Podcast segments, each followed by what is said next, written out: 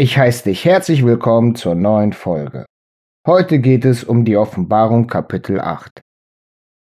In der letzten Folge haben wir gesehen, obwohl wir das Öffnen des siebten Siegels erwartet hatten, dass es nicht kam. Stattdessen wurde uns gezeigt, wer alles im Himmelreich sein wird. Und da haben wir ja dann die Hoffnung, selbst wenn wir nicht zu den zwölf Stämmen, die versiegelt werden, zählen, dass wir dennoch einen Platz im Himmelreich finden werden. Nun weiter mit Kapitel 8. Und da es das sieben Siegel auftät, ward eine Stille in dem Himmel bei einer halben Stunde. Und ich sah sieben Engel, die da traten vor Gott, und ihnen wurden sieben Posaunen gegeben. Und ein anderer Engel kam und trat bei den Altar und hatte ein gülden Räuchfass. Und ihm ward viel Räuchwerks gegeben, das er gebe zum Gebet aller Heiligen auf den güldenen Altar vor dem Stuhl. Und der Rauch des Räuchwerks vom Gebet der Heiligen ging auf von der Hand des Engels vor Gott. Und der Engel nahm das Räuchfass und füllet es mit Feuer vom Altar und schüttet's auf die Erden. Und da geschahen Stimmen und Donner und Blitzen und Erdbebung. Und die sieben Engel mit den sieben Posaunen hatten sich gerüstet zu Posaunen.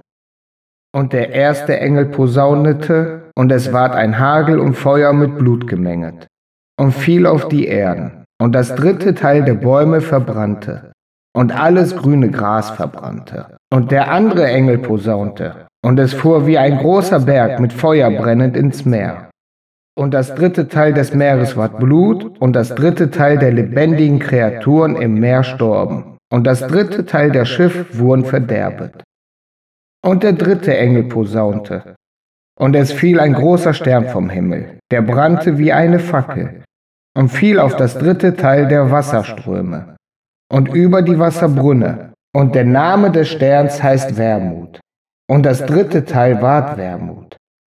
Und viel Menschen storben von den Wassern, dass sie waren so bitter worden. Und der vierte Engel posaunte.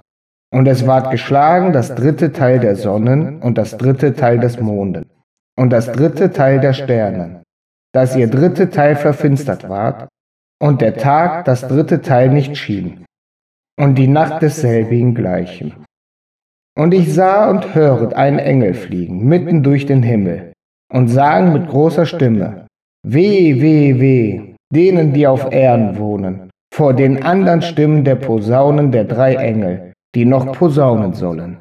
Also wir haben jetzt erstmal gehört, wenn das siebte Siegel geöffnet wird, haben wir kein Ereignis im direkten Zusammenhang. Stattdessen rüsten sich sieben weitere Engel aus, die jeder eine Posaune bekommen, und damit beginnt eigentlich das Zorngericht. Es ist noch nicht genau das Zorngericht, aber es ist der Anfang. Und es beginnt mit der Rache für die Heiligen. Am Ende bekommen wir gesagt, wehe, wehe, wehe. Und das ist die Warnung, dass das Endgericht, das Zorngericht bevorsteht. Aber die Rache hat jetzt erstmal angefangen. Interessant ist hier wieder, dass ein Engel zum Altar kam. Er hatte ein Räucherfass aus Gold. Aus Gold wissen wir, mit Gold wird ganz oft die Läuterung beschrieben oder umschrieben. Und wenn das Räucherwerk geopfert wird, in Kapitel 5, Vers 8 wurde schon erwähnt, dass dieses goldene Räuchergefäß mit dem Rauchwerk zum Altar gebracht wurde. Und wenn eben dieses Räucherwerk geopfert wird, wird nochmal darauf hingewiesen, dass es die Gebete der Heiligen sind, die vor Gott geopfert werden. Das heißt, in dem Moment ist das, was wir im, im vorigen Kapiteln schon gehört haben, dass die Heiligen noch eine kleine Weile, eine kurze Zeit ausharren sollen, warten sollen, dass jetzt die Zeit gekommen ist, wo die Rache anfängt. Und wenn die erste Posaune beginnt, haben wir Hagel mit Feuer und Blut.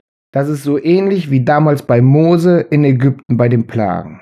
Doch diesmal wird ein Drittel der Bäume und alles grüne Gras verbrannt. Bei der zweiten Posaune fällt ein feuriger Berg ins Meer. Aber er sagt nicht, also Johannes sagt nicht, es ist ein feuriger Berg, sondern so etwas wie ein feuriger Berg. Ob das jetzt irgendwie ein Komet, Asteroid oder was ist, dazu äußere ich mich nicht. Es kann sein, aber wir wissen es nicht. Würde aber auch passen, Denn geschichtlich wird ja gesagt, dass der Vulkanausbruch auf Santorin damals der Auslöser war für die Plagen in Ägypten. Das heißt also, hier würde es schon passen, wenn ein Naturphänomen dafür benutzt wird, um die Rache zu üben. Aber dieses Ereignis hat zur Folge, dass ein Drittel der Meereswesen und ein Drittel der Schiffe vernichtet werden. Das erinnert mich dann wieder an die ganzen Meldungen, die wir heutzutage schon überall haben, von wegen dem Meeressterben. Also wir haben jetzt schon im Kleinen, was dann in Groß passieren wird. Nachdem die dritte Posaune geblasen wurde, fällt ein großer brennender Stern vom Himmel auf die Flüsse und Brunnen. Ja, Brunnen heißt eigentlich Quellen. Und dann sterben wieder die Menschen, weil ein Drittel der Flüsse und der Brunnen, also der Quellen, bitter geworden sind. Sind also ungenießbar, da kann man sich nicht mehr von ernähren. Und ein Mensch ohne Trinken, der muss einfach sterben.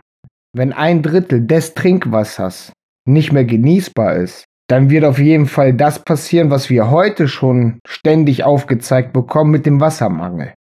Die vierte Posaune lässt dem Mond, die Sonne und die Sterne ein Drittel ihrer Leuchtkraft verlieren. Und da ist interessant dran, dass Jesus selber sagte in seiner Endzeitrede, zum Beispiel Matthäus Evangelium Kapitel 24, 25, dass die Tage verkürzt werden. Und nur weil die Tage verkürzt werden, können noch Leute errettet werden. Also wenn die Sonne und der Mond und die Sterne ihre Leuchtkraft verlieren, dann haben wir automatisch kürzere Tage.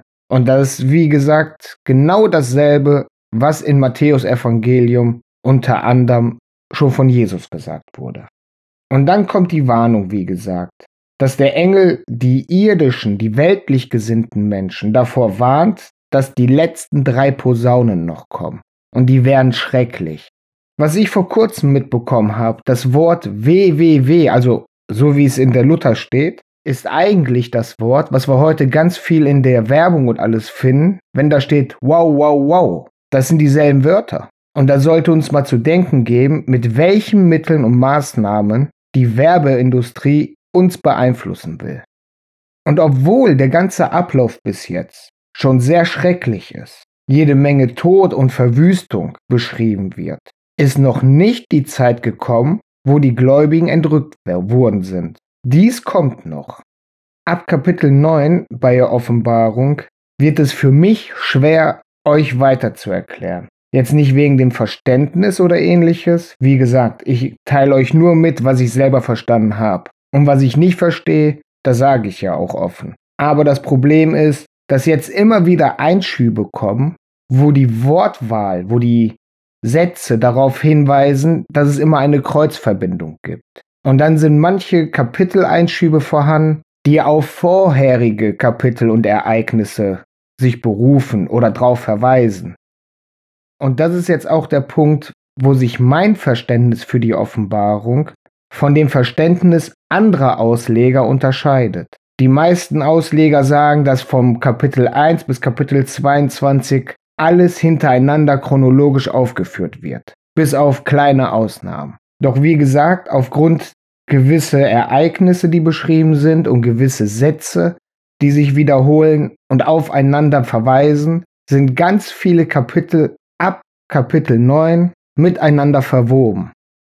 Ich werde euch darauf hinweisen in den folgenden Kapiteln, wo ich Parallelen sehe bzw. verweise, dass etwas zeitgleich stattfindet. Ich hoffe, ihr hört mir auch weiter zu bei der Offenbarung, auch wenn meine Auslegung, mein Verständnis eine andere ist, wie ihr wahrscheinlich gewohnt seid. Danke fürs Zuhören und bis zum nächsten Mal.